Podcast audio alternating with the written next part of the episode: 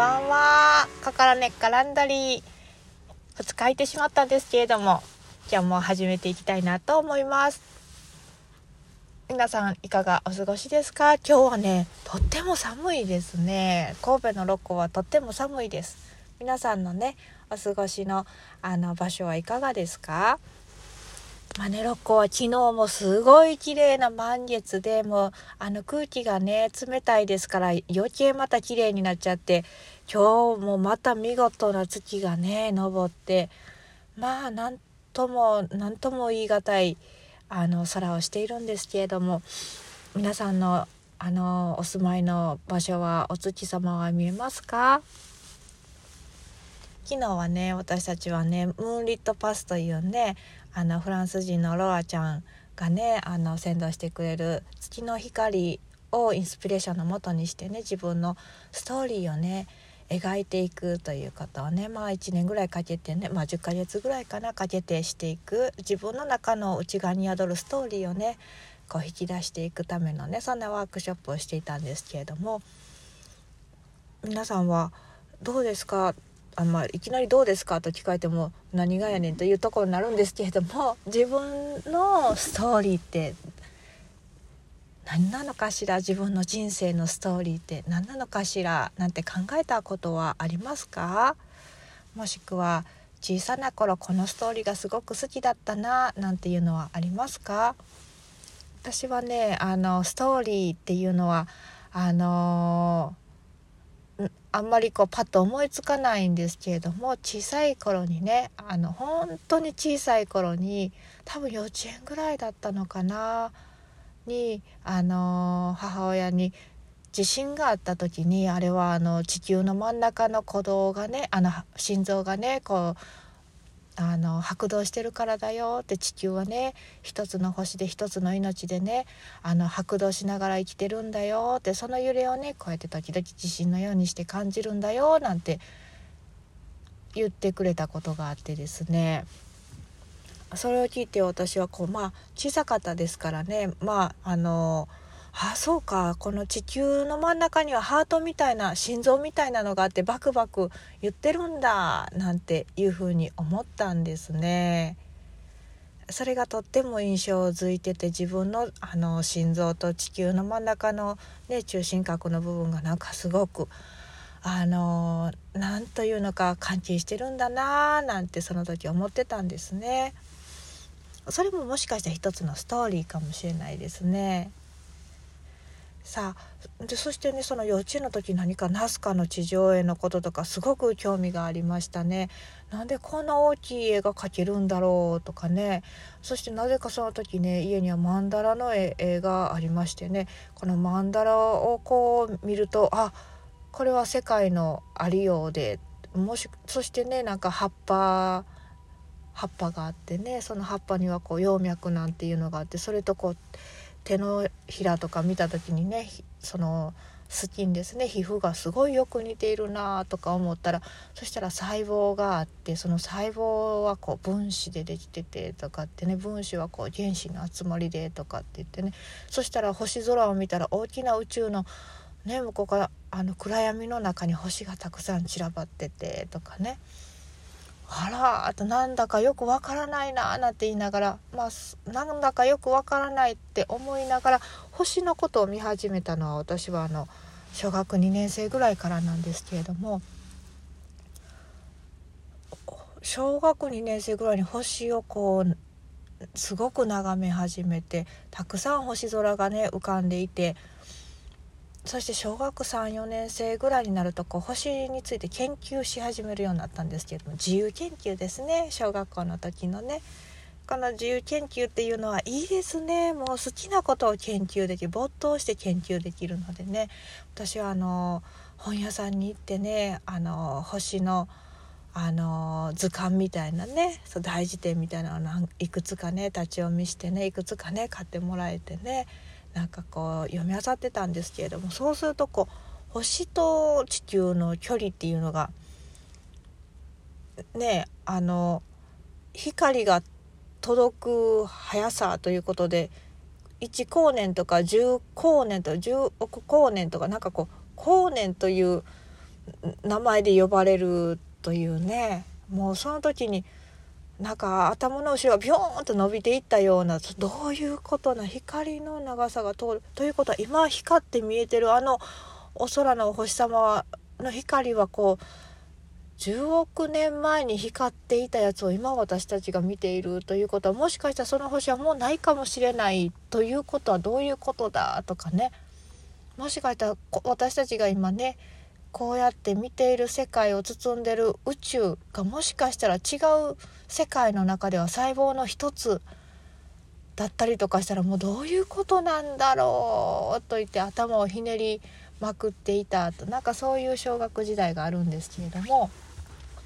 今から考えたらそういうミクロとマクロのね世界でねこうすごく興味深いなとなぜか小さい時ってそういうことをねこう直感的に理解していたんですね。まあ、もしかしたらそういうことをずっとぽやーんと考えているからちょっとあのー、通常の生活がなんだかちょっとよく分からなかったのかもしれないんですけれども自分ではね普通に学校行ってましたし普通だと思ってたんですけれどもねあの学校の先生からちょっと心配されていたという嫌いを聞いたのでもしかして今私が子供だったらある意味なんか名前が付いてたか名前の付く症状だったのかもしれないななんて思ってるんですけれどもまあなんとかねここまでこうやって生きているのでいいなと思うんですね。さあ話は随分それましたけれども今日は何の話しようと思ったんだったかな？あミクロとマクロの、まあ、全体が一部というそんな話でしたか。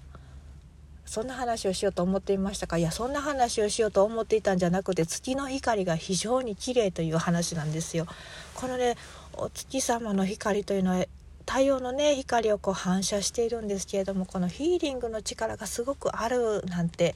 言われますねこう月の光はねクーリングダウンこう鎮静してくれるそういう作用があると。ねあの体の中でねすごく炎症が発生している、まあ、炎症ってどういうものかって老廃物があってそれを燃やさないといけないとかね。そういう状態になってたりとかしたらこう熱を持ってこうバンバン燃えてたりとかする。インフラメーションになってたりとかね。それはねこう鎮静してくれたりとかね。また光がこう反射して循環したものになっていてそしてこうこう土っていうのは土のこの満ち引きで水地球上の土がこうひかひ引っ張られていたり押されたりとか、も、そういう波が発生しますよね。というわけで体の中で溜まっている水がねしっかりこう動き出してくれるそういったこともあるんですよね。今ではねなんかほら青い光線で空気をせあの浄化したりとかね私もキャンプ道具で青い光でね水あのキャンプ中に使う水をね浄化したりするブルーライトって持ってたりするんですけれども月の光はねいろんなねものをこうきっと浄化してくれる作用があるんじゃないのかなって思います。そしてねあの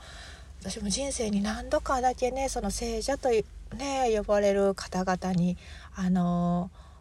ね面したことがねあの近くでお会いすることがあった時があるんですけれどもねそういう方々の後ろにはねやっぱりこう月様を宿しておられるというねダライラマ芸家であったりとかね私はもう瞑想の道に入っててそのマスターサントラジンド・シンジ・マハラジという方がいらっしゃるんですがあのインドのアシラムに行くとねあのマスターにすごく近くにお会いすることができるんですけれどももうあの目を疑うかのようにプラチナの光がねそこにあの注がれてるというのかでもすごくあの圧迫のない光なんですね。なんかすごい方だというのでこう心臓にボーンとくるのかななんて思うんですが全くそんなことはなくてとにかくきめが細やかであのまるで空気まるでないようなでもものすごく存在感はあるのに何の抵抗感もないねそういうあのオーラというかそういう光をねされておられる。あの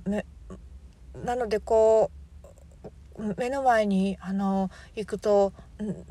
それまでこうなんか悩んでいたこととか考えていたこととかこうふわーっと消えてしまうというねそしてそれがその後も問題にならなくなるという何とも不思議な作用があるのだなぁと思いますね。このまあ、月の光からこういう聖者の方々の存在の話になったんですけれどもあの私自身もすごく思うのはこの月っていうのは平等にみんなの前にみんなのところにこう降り注がれる。あの本当に世界では少ないものかもしれない。太陽の光も月の光も。あもしかしたらでもね曇りが多いと場所で過ごしておられる方月の光もねそんなに受け取れないかもしれないですね。そういう意味ではやっぱり平等っていうのはあのいろんな計りが必要ですね。さああの話は取り留めもないんですけれども今日皆さんあの今ねあのきっとまだね起きていられる方が多いと思うのでよかったら外にねちょっとあの出られてであのお月様の光をこう浴びながらねご自身のね心とかね体をねこう光でこう浄化するようなねそんな風にな時間を少しでも過ごしていただけたらいいなって思います。何にも考えずにただ月の光をねこう眺めるだけでもね目からねこう脳の中にそのインフォメーション入りますしねその光を体で味わうという光を味わうという時間をね過ごすだけでもね本当に生態的にねいい影響が発生しますからね是非是非扱いあのー、そんな時間を過ごしくださいね。皆さんの心がねあのー、なんか流れができたりとかね鎮静したりすることを願っております。それはカーミンダン落ち着きにつながるのかなと思いますね。ではでは今日もお疲れ様でした。おやすみなさい。